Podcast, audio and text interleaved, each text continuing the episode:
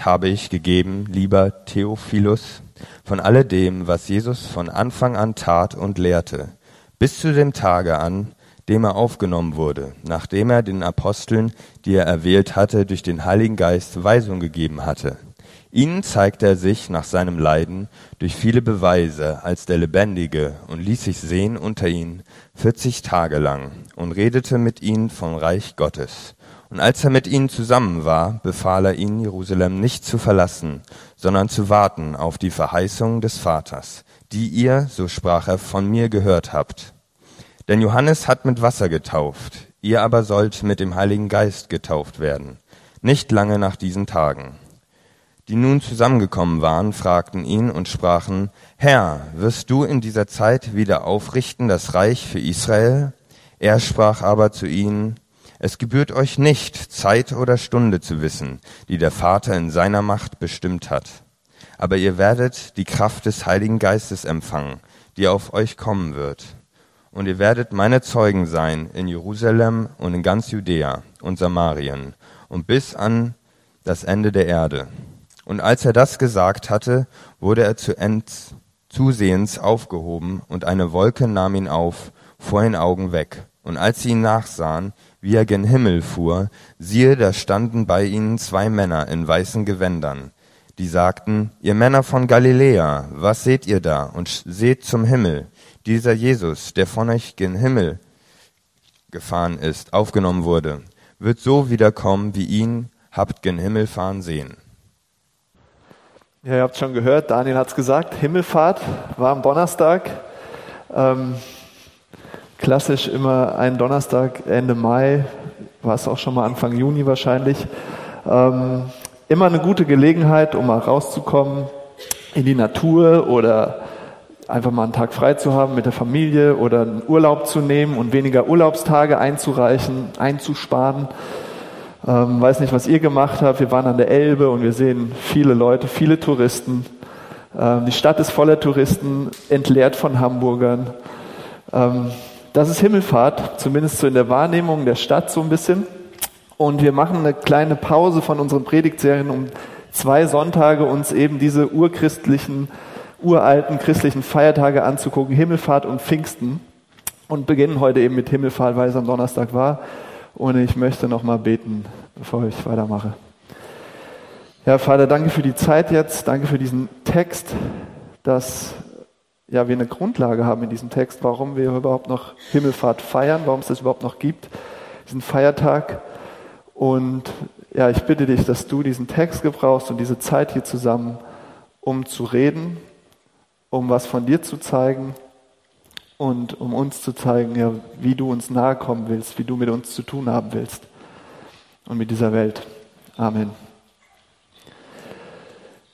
Ja, die historische Grundlage für diesen Feiertag haben wir hier in diesem Text. Also wir sehen, woher kommt überhaupt Himmelfahrt, warum gibt's das?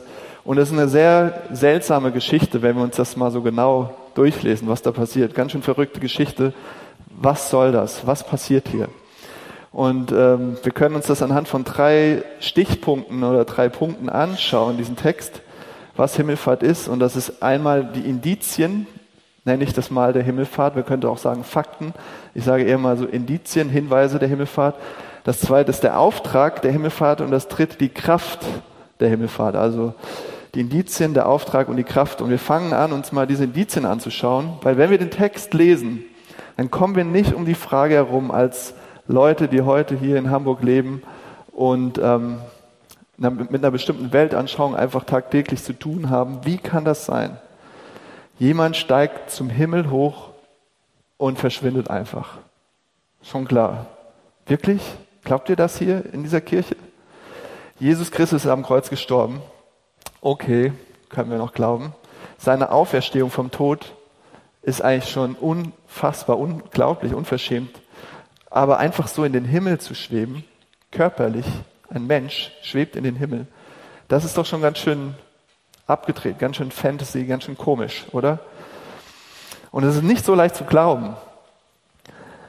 Aber wir können uns einige Indizien anschauen, die ähm, keine Beweise sind, aber warum es gar nicht mal so ganz unwahrscheinlich ist, dass das wirklich so passiert ist. Und lass uns das einfach anschauen. Wir gucken immer wieder, wenn wir hier predigen, auch auf diese historische Grundlage des Glaubens, wo wir auch denken, da kommt Himmelfahrt her. Und äh, lass uns diese vier Indizien zur Himmelfahrt anschauen. Das ist einmal der Autor, das ist der Adressat, also der, äh, dieses Schreiben, an den das gerichtet ist, ist die Sprache und das ist die Zeit der Abfassung, also wann das geschrieben wurde. Und äh, lass uns das kurz anschauen. Wenn wir den Autor sehen, dann ist so eine große Übereinstimmung ähm, unter den Forschern, dass Lukas, der Arzt, der un unbestrittene Autor der Apostelgeschichte ist und dass er im Prinzip neben dem Lukas-Evangelium eine Fortsetzung geschrieben hat, also ein Band 2, dass es als Gesamtwerk zu sehen ist. Zweibändiges Werk von ihm, Lukas-Evangelium, Apostelgeschichte. Und deshalb lass uns mal ganz kurz, ganz an den Anfang schauen seines Werkes vom Lukas-Evangelium, was er da schreibt. Da sagt er, schon viele haben es unternommen, einen Bericht über das alles abzufassen, was sich unter uns ereignet und erfüllt hat. Dabei hielten sie sich an die Überlieferung derer, die von Anfang an Augenzeugen und Diener des Wortes waren. Nun habe auch ich mich entschlossen, allem von Grund auf sorgfältig nachzugehen, um es für dich, hochverehrter Theophilus, der Reihe nach aufzuschreiben. So kannst du dich von der Zuverlässigkeit der Lehre überzeugen, in der du unterwiesen wurdest. Also wir wissen, Lukas war ein Arzt, und er sagt es auch hier, er hat diesen Anspruch, wir haben ja einige Mediziner, ähm, gerade wenn es Richtung Operation geht und sowas, aber eigentlich immer, es ist wichtig, haargenau zu arbeiten, sorgfältig, genau hinzugucken, nicht irgendwas zu machen. Und diesen Anspruch hat er hier, mit höchstem Anspruch zu arbeiten. So, so formuliert er seinen Anspruch in diesem Prolog, ähm, den er an diese Schrift hat. Und er konnte vorhandene Berichte nehmen, von Leuten und vergleichen und mit denen arbeiten. Und äh, liebe Plagiatsleger hier unter euch, ähm, er hat sofort eine Quellenangabe gemacht. Im Prinzip, bevor er loslegt, sagt er, hier sind meine Quellen, ich lege sie euch offen, die Augenzeugen, die dabei waren, ähm, der engste Jüngerkreis von Jesus. Und Paul, ähm, ähm, Lukas war ein enger Mitarbeiter von Paulus und hatte Zugang zu diesen ersten Augenzeugen, die dabei waren bei den Ereignissen. Also zusammengefasst heißt das über den Autor, er er weiß, was er sagt. Ja, er ist ein Wissenschaftler, er ist ein sorgfältiger Arbeiter. Er haut nicht irgendwas raus, er geht den Sachen bis auf den Grund, guckt genau hin. Und er hat Zugang zu den wichtigsten Quellen, den Augenzeugen. Also das mal zu dem Autor. Das zweite Indiz über die Himmelfahrt ist die Person, an die Lukas sein Schreiben richtet. Das ist dieser Theophilus. Was wissen wir über den? Wenn Lukas zu ihm sagt, hochverehrter Theophilus, dann ist das nicht nur so eine Höflichkeitsfloskel wie, ja, sehr geehrte Damen und Herren am Anfang eines Briefes, kennt ihr, ähm, sondern das wurde wirklich nur zu hochgestellten und geachteten Personen aus der römischen Oberschicht gesagt. Das war ein Titel, wie im Englischen vielleicht Sir. Ähm, es war wirklich ein fester Titel. Das war nicht einfach nur so ein Blabla. Also Theophilus war eine hochgestellte, angesehene, ähm, gebildete Person. Und wir haben hier eben eine Auseinandersetzung über die historischen Grundlagen des christlichen Glaubens, über diese Ereignisse um Jesus Christus zwischen Lukas dem Arzt und Theophilus, einer angesehenen, hochgestellten Person in der Gesellschaft. Das sind nicht zwei rum dahergelaufene Spinner, die mal irgendwas da äh, ja, in die Öffentlichkeit rausposaunen wollen, sondern das ist ja, eine Diskussion, eine Auseinandersetzung zwischen zwei seriösen und gebildeten Persönlichkeiten. Das dritte Indiz ist die Sprache, weil es ist ein häufiger Vorwurf an diese Himmelfahrt, weil selbstverständlich, sagen wir, das habe ich noch nicht erlebt, da ist noch nie jemand von mir hochgeschwebt, irgendwo in den Himmel körperlich. Ähm, das muss eine Legende sein. Das hat sich so entwickelt. Jesus ist vielleicht verschwunden oder der war eigentlich sowieso noch tot und dann haben sie eine Erscheinung gehabt und irgendwie hat sich das so weitergesponnen und dann kam am Ende diese Himmelfahrtsgeschichte raus. Sehr beliebte Erklärung. Und sprachlich gesehen ist es aber schwierig, weil wir haben ganz viele ähm, Quellen von so Legenden, wie die sprachlich funktionieren. Und da kann ich euch mal eine vorlesen, die so 100 Jahre später verfasst wurde über die Himmelfahrt. Da steht, es geschah Donner und Blitze und ein Erdbeben. Und die Himmel teilten sich in zwei und eine helle Wolke erschien, die ihn hinaufnahm und so weiter und so fort. Also wir, wir sehen in Legenden solche Übertreibungen, solche bildgewaltigen, beeindruckenden Ausmalungen, wie Sprache einfach ähm, ja, superlativ wird und imposant und alles muss wichtig klingen, da, um dieses Ereignis hervorzuheben. Das ist, machen so Legenden. Ja, das entwickelt sich immer weiter und irgendwann ist es unfassbar und ein Erdbeben und alles wird bombastisch und ja, um diese Legende zu untermalen, damit sie wichtig klingt. Ja, das ist dieses Weitererzählen, wo man mal ein bisschen übertreibt und das nächste Mal übertreibt man ein bisschen mehr und dann auf einmal ist er in den Himmel geflogen. Ja, ihr kennt das auch aus dem Alltag. Und ähm, Jetzt guckt euch an, was das für eine Sprache ist bei Lukas. Der sagt, in einem Vers beschreibt er nur diese Himmelfahrt. In einem einzigen Vers. Und er sagt, als er das gesagt hatte, also über Jesus, wurde er vor ihren Augen emporgehoben und eine Wolke nahm ihn auf und entzog ihn ihren Blicken. Was ist das für eine Sprache? Ist das so eine Übertreibungslegendensprache, wo alles immer größer und beeindruckender wird? Lukas verwendet überhaupt keine solche Übertreibung, sondern er schreibt hier vielmehr wie ein, einer, der sagen will, das ist passiert. Ganz schlicht. Die Sprache ist ein Hinweis. Noch ein Hinweis, ein viertes Indiz ist zur Himmelfahrt, ist die Zeit der Abfassung, wo ein Großteil der Forscher davon ausgeht, dass die Apostelgeschichte circa 60 nach Christus geschrieben wurde, also nur 30 Jahre nach den Ereignissen. Und es ist erstmal sehr wenig Zeit, in der Kultur ähm, des Auswendiglernens und ähm, der Sprache, wo noch viele Leute nicht geschrieben haben. Sehr wenig Zeit für eine Legendenbildung. Und das ist etwas einfach dann zu argumentieren, das muss eine Legende sein, weil sowas habe ich noch nie erlebt, sowas habe ich noch nie gesehen. Weil wir haben diesen Anspruch von Lukas, wir haben seine Person, seinen Zugang zu den Quellen, seine Sprache, seine Bildung, Theophilus als Adressaten. Also wir haben dieses Ganze und noch viel mehr. Das sind nur ist nur mal so in den Raum gehauen. Ja, es gibt noch viel mehr drumherum. Und das kann man nicht einfach alles so nehmen und sagen, Quatsch, alles vom Tisch wischen. Das, das sind auch nach historischem Arbeiten historische Fakten drinne und das fordert uns heraus. Und das macht ja Lukas mit Theophilus. Er fordert ihn heraus und er fordert uns heraus, uns mit diesen Inhalten auseinanderzusetzen. Und selbst wenn wir zu dem Schluss kommen, Lukas lügt uns hier einfach nur was vor. Es ist alles nur erstunken und erlogen und vielleicht war er besonders schlau und hat so eine ganz schlichte Sprache genommen und was weiß ich nicht alles. Nur nach 30 Jahren, nachdem das alles passiert sein soll, stellt sich die Frage, die wir immer wieder stellen und die man einfach stellen muss, wie kann das Christentum sich so rasant ausbreiten, wenn wortwörtlich noch hunderte von Leuten leben, Augenzeugen, die das alles gesehen haben oder eben widerlegen können, die das selbst nachprüfen konnten, was Lukas hier erzählt, die mit den Augenzeugen reden konnten. Wie konnten sich solche dreisten Lügen durchsetzen, historisch? Ist eine offene Frage, die man klären muss, wenn man das einfach als Legende abtut. Also das ist eine verrückte Geschichte, wie Jesus da in den Himmel schwebt. Das ist nicht so einfach zu glauben. Aber nehmen wir mal an, das ist historisch wirklich so passiert. Was sollte diese Aktion? Was soll das bringen? Ja, Jesus vor den Augen seiner Jünger schwebt in den Himmel. Was ist der Sinn dieser Aktion? Und das ist der Punkt zwei des, in diesem Text, der ganz klar ist der Auftrag der Himmelfahrt oder man könnte sagen die Agenda oder die Bestimmung. Ich sage mal der Auftrag der Himmelfahrt. Also Lukas schreibt hier den zweiten Teil, den zweiten Band seines Werkes. Er hat Band 1, Lukas Evangelium, da geht es um Jesus, seine Herkunft, seine Geburt, seine, sein Leben, sein Wirken, seine Taten, sein Tod, seine Auferstehung und am Ende eben die Himmelfahrt. Und dann kommt Band 2 hier die Apostelgeschichte. Himmelfahrt geht's los, die Aussendung der Apostel, die Entstehung der Kirche, ihre Verfolgung, ihre Ausbreitung im ganzen römischen Reich und so weiter. Also wir haben im Prinzip ein zweibändiges äh, Werk und was dabei auffällt, die Himmelfahrt ist das einzige Ereignis, was beides verbindet. Also die Himmelfahrt ist im Prinzip ähm, das Verbindungsstück, die Überleitung, die zeigt, das gehört hier zusammen. Das ist ein Ding. Genau genommen ist es nämlich ein Thema, worum es geht, nämlich was Jesus lehrt und tut. Also wer ist Jesus, wer ist diese Person Jesus und was er lehrt und tut. Band 1 als irdischer Jesus, körperlich, Band 2 als himmlischer Jesus, durch seine Kirche, durch sein Leib, durch seine Nachfolger. Also könnten wir die Apostelgeschichte auch so nennen, die Geschichte von Jesus, Band 2 in Form seiner Kirche. Ja? Würde heute so schön auf diesen mehrbändigen Büchern stehen vielleicht. Doch wie will er das machen?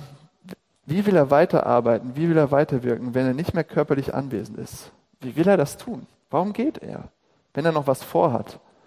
Und das hat Daniel auch schon in der Einladung äh, gesagt, ganz klar. Und das steht ja auch hier in Vers 8. Und wir haben viele Verse, viele verschiedene Aussagen, die das anders sagen. Aber Vers 8 hier in unserem Text, Apostelgeschichte 1, da steht, aber ihr werdet die Kraft des Heiligen Geistes empfangen, der auf euch herabkommen wird.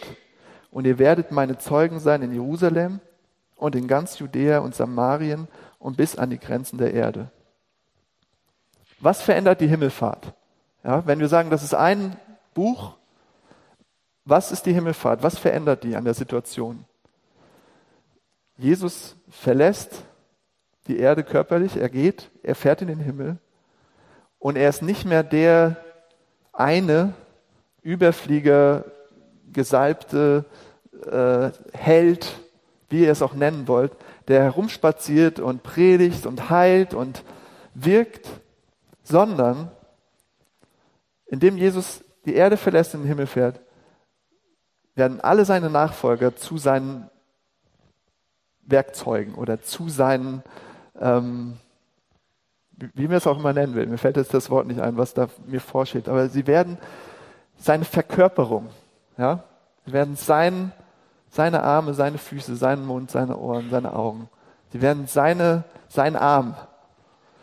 Und ähm, durch ganz gewöhnliche Leute, wir sehen das an den Jüngern, wenn wir am Anfang der Evangelien schauen, was das für gewöhnliche Typen waren, wie hier sitzen. Und wie, also wie du und ich, ganz normale Leute. Und Jesus hat diese seltsame Idee, er, die größte Person der Weltgeschichte, sich selbst mit dieser Gemeinschaft von seinen Nachfolgern zu ersetzen. Ja? Also das müsst ihr euch auf der Zunge zergehen lassen. Er geht und er ersetzt sich selbst mit einer Gemeinschaft von stinknormalen Leuten. Von jeder Männern sozusagen. Und er sagt, ihr werdet meine Zeugen sein. Ihr seid es. Ich bin weg, ihr seid dran. Was bedeutet das? Wir sehen das in dem Text erstmal, dass die Jünger das nicht so richtig checken, glaube ich. Und dass sie ziemlich verwirrt sind. Und ich kann das ganz gut verstehen. Aber was Jesus letztlich sagt, ist, ich bin der Auferstanden, ich bin vom Tod auferstanden, ich lebe. Und ihr seid es, die jetzt das bezeugen. Durch euch wird meine Auferstehung für ganz viele in der ganzen Welt ähm, eine Realität. Und die denken, hey, aber warum, warum gehst du? Ja? Und dann sehen wir, wenn wir die Apostelgeschichte so lesen, dass es damit zu tun hat, dass sie darüber reden. Jesus ist der Auferstandene, Jesus ist der Herr, Jesus ist der Sohn Gottes und so weiter, dass sie darüber reden, aber wir sehen auch, ähm, dass es nicht nur Reden ist, sondern dass es so viel mehr ist. Was ist passiert, wenn Jesus irgendwo hingekommen ist körperlich? Alles hat sich verändert, alles wurde erneuert, Kranke wurden geheilt, kulturelle, soziale Barrieren wurden überwunden, äh, mit Umgang mit Frauen, mit Ausländern, mit Prostituierten, mit gesellschaftlichen Verlierern. Also das war viel mehr, das war, klar war das Wort, was wir auch sonntags viel haben, die Predigt, ja.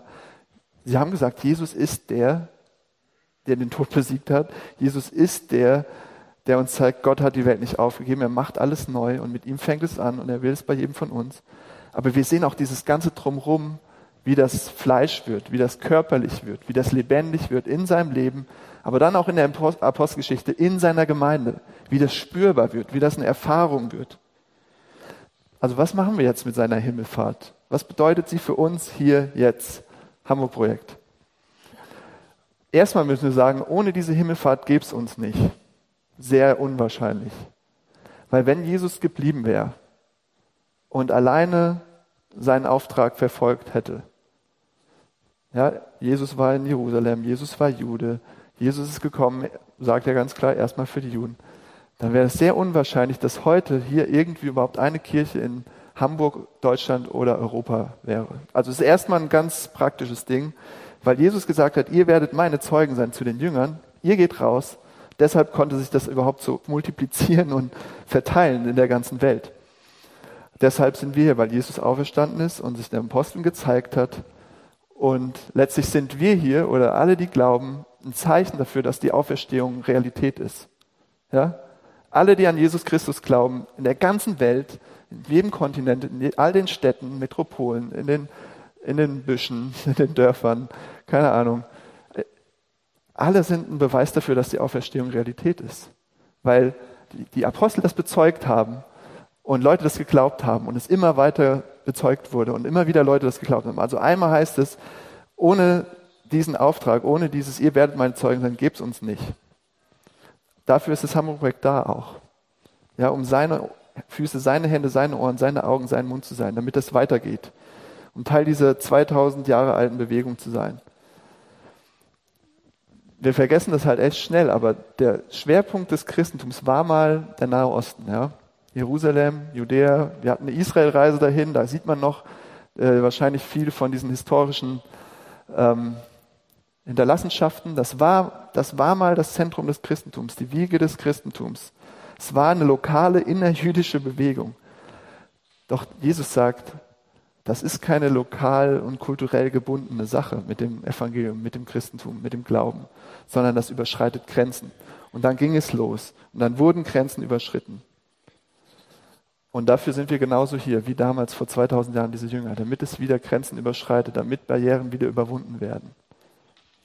Könnt ihr das glauben, dass Jesus mit jedem von euch sowas tut? Nicht nur mit ein paar ausgewählten, besonders begabten Pastoren, geistlichen Leitern, sondern dass er sagt, mit euch ganz gewöhnlichen Leuten, die immer wieder selbst Fehler machen, die immer wieder, so wie die Jünger eben, Dinge falsch verstehen, die immer wieder scheitern, ist es nicht verrückt, dass du sowas vorhast mit uns, normalen Leuten? Ist es nicht viel zu groß? Ist es nicht unmöglich, dass du sagst, deine Auferstehung bezeugst du durch diesen Haufen hier, äh, durch diese Leute hier? Also ehrlich, ich denke immer wieder und ich höre das auch immer wieder, Jesus, warum bist du gegangen? Warum bist du nicht noch hier und beweist mal allen, dass du lebst und dass du Kraft hast dass du der Held bist. Warum bist du nicht noch hier und sitzt hier in der zweiten Reihe und ähm, zeigst es mal so richtig, Hamburg und dem, ja, warum zeigst du dich nicht? Warum bist du es nicht selbst, körperlich?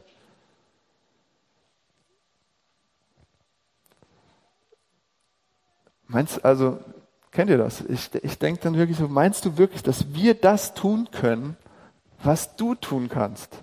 Bist du dir ganz sicher, Jesus? Ja, ist es nicht verrückt? Bist du nicht wirklich? Ist ein bisschen ketzerisch. Aber Jesus, bist du nicht ein bisschen verrückt, das zu denken, dass das funktioniert? also mit solchen Leuten, mit, mit mir, ja, wirklich? Aber das Erstaunliche ist, er tut das. Ja, man kann da noch so viel theoretisieren. Er tut es. Und das ist, was ich persönlich erlebt habe, was wir hier auch zusammen schon erlebt haben, dass er genau das will. Dass das sein einziger Plan, sein Weg ist und dass er keinen Plan B hat, sondern dass er nur seine Kirche hat. Nur euch, nur seine Gemeinde. Egal welche Denomination oder welchen Namen da drauf steht. Nur seine Nachfolger. Also wir haben das ein bisschen erlebt, äh, wie Leute auf einmal in so einem säkularen Umfeld sich geöffnet haben und gesagt haben, ich glaube, dass Jesus auferstanden ist, ich glaube, dass er Gott ist. Und ich bin selbst überrascht, weil ich es gar nicht erwartet habe. Ja? Oder ich, äh, ich habe es einmal erlebt, aber das zweite Mal glaube ich es nicht mehr. Der eine hat es vielleicht, ja, der eine hat vielleicht angefangen, an Jesus zu glauben als den Auferstandenen. Aber diese Person, die wird das nie glauben. Kennt ihr das? Ihr habt es schon erlebt, aber ihr glaubt nicht, dass es nochmal passiert. Oder ihr glaubt, dass es bei ein, zwei Leuten passiert, aber ihr glaubt nicht, dass es bei hundert oder tausenden in der Stadt passiert. Kennt ihr das? Mit uns? So viele Leute sollen von ihm erfahren, wegen uns hier? Ja. Und jetzt noch ein Gedanke, irgendwie, was mir wichtig ist, weil vielleicht einige sagen, ja, Hamburg-Projekt, ihr müsst ja immer die ganze Zeit über diesen Außenfokus reden. Und dann, wenn Daniel wiederkommt und noch stärker über den Außenfokus redet, warum ähm, ist das nicht ein bisschen übertrieben? Und ich muss das auch sagen, als jemand, der nicht, nicht so einen, ja, krass immer nach außen geht, vielleicht vom, von meiner Art her, aber das ist ja nicht unsere Idee. Das ist ja nicht, das haben wir uns ja nicht ausgedacht, sondern das ist ja, wenn ich hier Apostelgeschichte 1 lese, Vers 8 und dann was da alles passiert ist, das ist ja der Kern von dem, was Kirche ist. Das ist ja, wo Jesus sagt, ihr werdet meine Zeugen sein, bis an, bis in die letzten Winkel dieser Welt, bis Hamburg, bis, bis Pinneberg, bis äh, Bildstedt, bis Rahlstedt, was weiß ich wohin, bis in den tiefsten Osten. Ähm, ihr werdet das sein. Ja?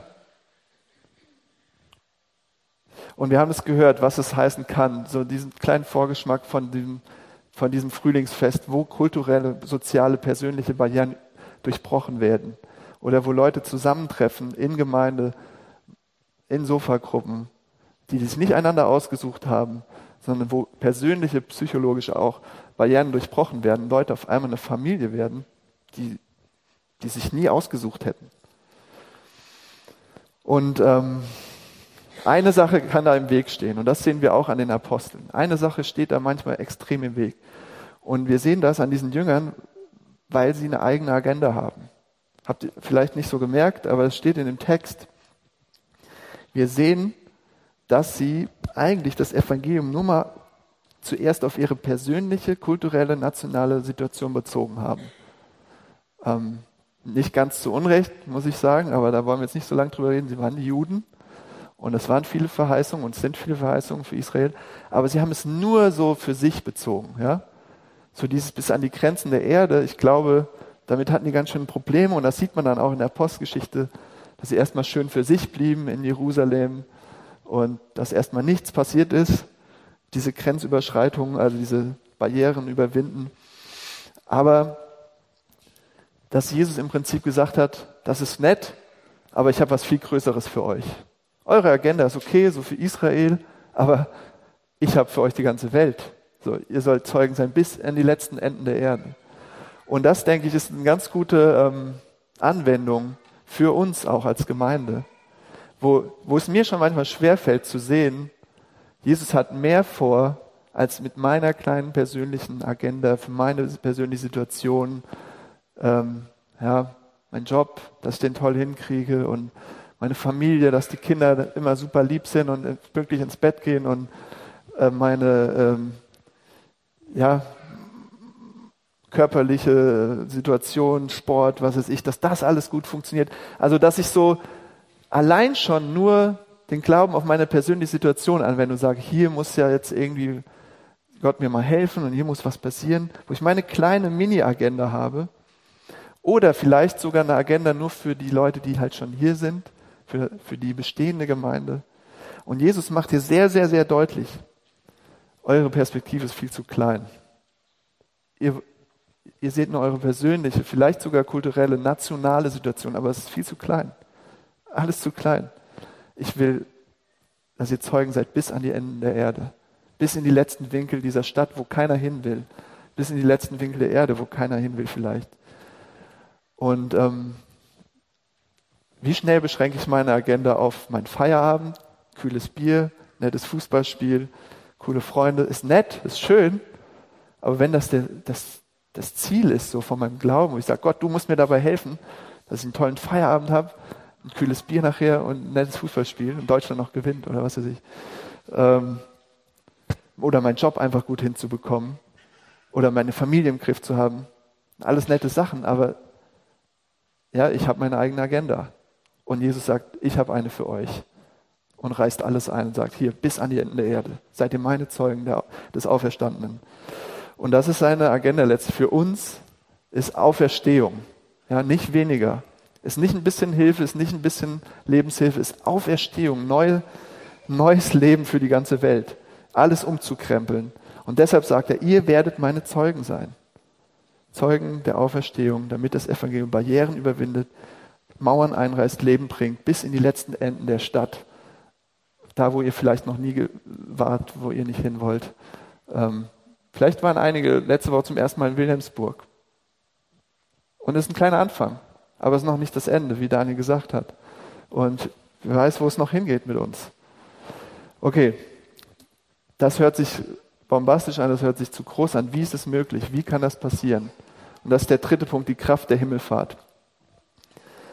Ich habe das schon angedeutet. Jesus fährt in den Himmel und was lässt er zurück? Ja, richtig. Euch. Die Kirche, die Glaubenden, äh, noch viele andere. Jetzt im Ernst? Meint er das ehrlich so? Bist du dir sicher, Jesus? War das eine gute Idee? Und wir haben hier ein Zitat im Programm von Annie Dillard, die dieses Dilemma so beschreibt. Ganz extrem natürlich, aber das macht es anschaulich. Wenn Jesus bereits die Katastrophen der Kreuzfahrten und der Inquisition vorhersehen konnte, wieso kehrt er dann überhaupt in den Himmel zurück? Ich kann keine selbstsichere Antwort auf diese Fragen geben, denn ich bin Teil des Problems.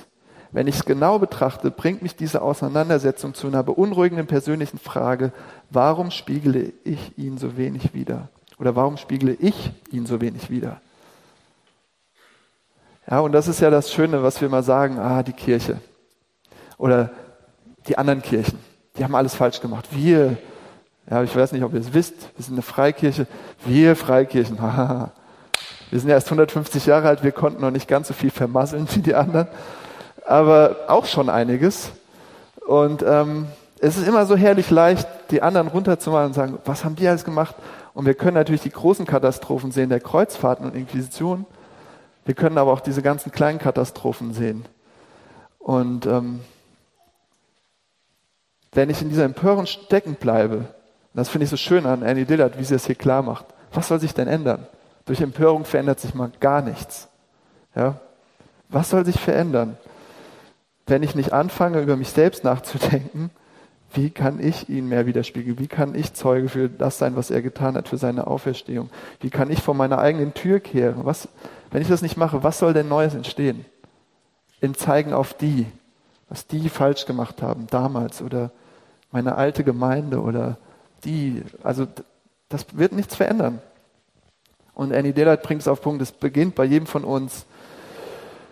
Und dann frage ich mich, wenn ich mich sehe, ist da wirklich was möglich? So, Veränderung bei mir?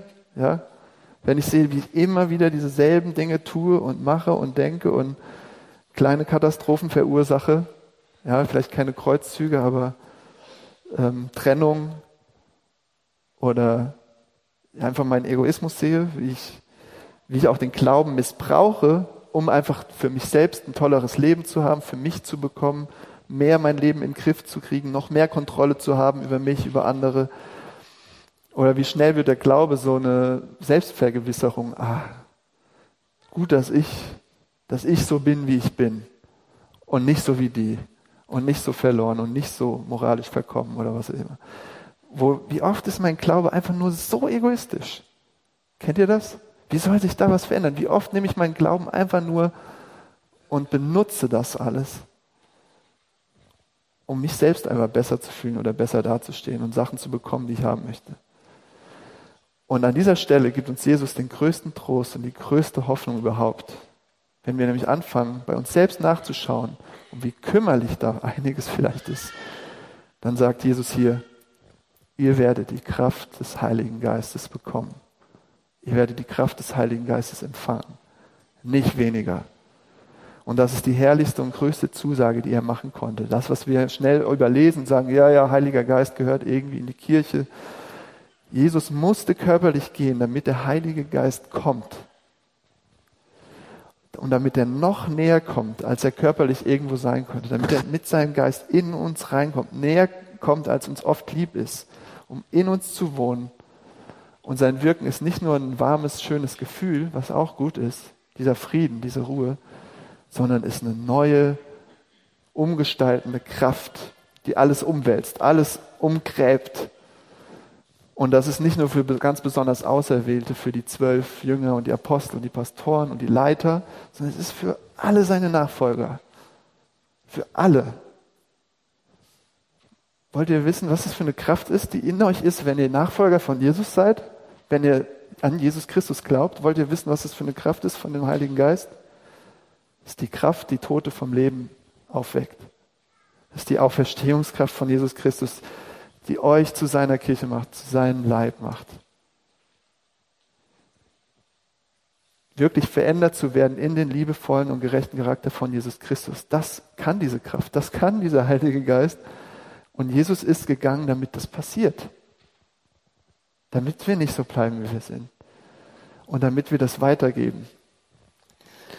Ich habe kürzlich da mit Freunden drüber gesprochen, wie das so ist, wenn man über seinen Glauben redet und wie komisch das manchmal ist und wie gehemmt und wie peinlich manchmal sowas zu sagen, weil Leute das so schräg finden, so seltsam und die richtigen Worte zu finden. Und die haben aber was Tolles erlebt und das Spannende, was sie gesagt haben, war, sie haben beim Erzählen gemerkt, wie krass das eigentlich ist, was sie da glauben aber wie großartig, was das für ein Trost ist, was das für eine Kraft ist, was das für eine Hoffnung ist, wie herrlich das ist. Und wurden selbst dadurch so aufgebaut und so gestärkt, in dem Moment, als sie darüber geredet haben, das weitergegeben haben. Und der Glaube wurde ihnen so süßer, realer und wunderbarer.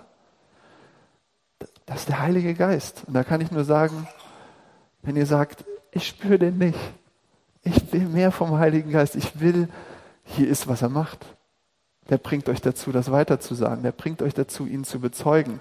Und das ist eine Erfahrung. Und das schreibe ich mir selbst auf die Nase und das will ich euch auch draufschreiben. Das ist, ihr merkt das nicht, dass er real ist? Dann erzählt von ihm und redet von ihm, bezeugt ihm, lebt es. Und es ist eine Realität. Anders geht's nicht. Und dafür ist der Heilige Geist gekommen, dass er die Kraft ist, damit wir ihn bezeugen, damit wir Jesus Christus als Auferstanden bezeugen. Okay, letzter Gedanke. Der Heilige Geist kommt, damit jeder, der Jesus nachfolgt, Zeuge des Auferstanden ist, der Auferstehung. Dieser Unglaublichkeit, dass mit dem Tod nicht das Ende ist, sondern dass es Hoffnung gibt für diese Welt, Erneuerung über den Tod hinaus, Leben. Aber habt ihr wieder gesehen, was mit diesen großen Jüngern passiert, die wir immer so schnell verherrlichen, diese zwölf ähm, oder elf waren es in dem Moment? Als Jesus in den Himmel fährt, da stehen sie da, ein bisschen verdattert rum und verwirrt. Und die Engel machen sich lustig über sie, würde ich mal so sagen. Also da steckt ein bisschen Humor drin. Ich wusste nicht, dass Engel Humor haben, aber es scheint so zu sein. Guckt euch das an. Ihr Männer von Galiläa, was steht ihr da und seht zum Himmel? Er ist ja weg. Ist doch keiner mehr. So. Warum machen die das? Warum steht das hier? Und wir wissen nicht, vielleicht stehen sie unter Schock oder sie wollen es einfach nicht wahrhaben. Jesus, komm zurück, wir brauchen dich doch noch, wir haben so viel vor mit dir. Jedenfalls haben sie für einen Moment vergessen, was das alles bedeutet und was er gerade gesagt hat. Was hat er gesagt? Ihr werdet meine Zeugen sein. Ihr, durch euch, und das ist so eine kleine Warnung einfach, dass wir uns ja nicht irgendwie rumstehen und Jesus hinterher schauen und nach diesen spirituellen, geistlichen Dingen trachten und noch mehr Erfahrungen für mich, damit ich Gott irgendwie für mich spüre und es schön ist und diese, ihr kennt diese spirituelle Selbstumkreisung. Ja, wie kann ich noch mehr das spüren und alles nichts Schlimmes. Versteht mich falsch, aber wir sehen uns nach außergewöhnlichen elektrisierenden Erfahrungen mit Gott und das ist, glaube ich, normal. Aber wir stehen wie die Jünger da und gucken in die falsche Richtung, nach oben irgendwie und er ist weg. Er will nicht mehr körperlich hier sein. Er ist nicht körperlich hier, weil ihr jetzt dran seid. Weil ihr gesendet seid, weil ihr seine Zeugen seid, weil er durch seinen Heiligen Geist in euch ist und da lebt. Und das ist einfach eine Falle, wo man, glaube ich, reintreten kann. Je länger man mit Gott unterwegs ist, man, man liest die Bibel, man betet, man hat ganz viele geistliche Themen und Bücher und will immer tiefer rein und tiefer rein und das ist ja alles gut, nett, aber man vergisst völlig, Jesus ist gegangen und ihr seid dran, ihr seid seine Zeugen.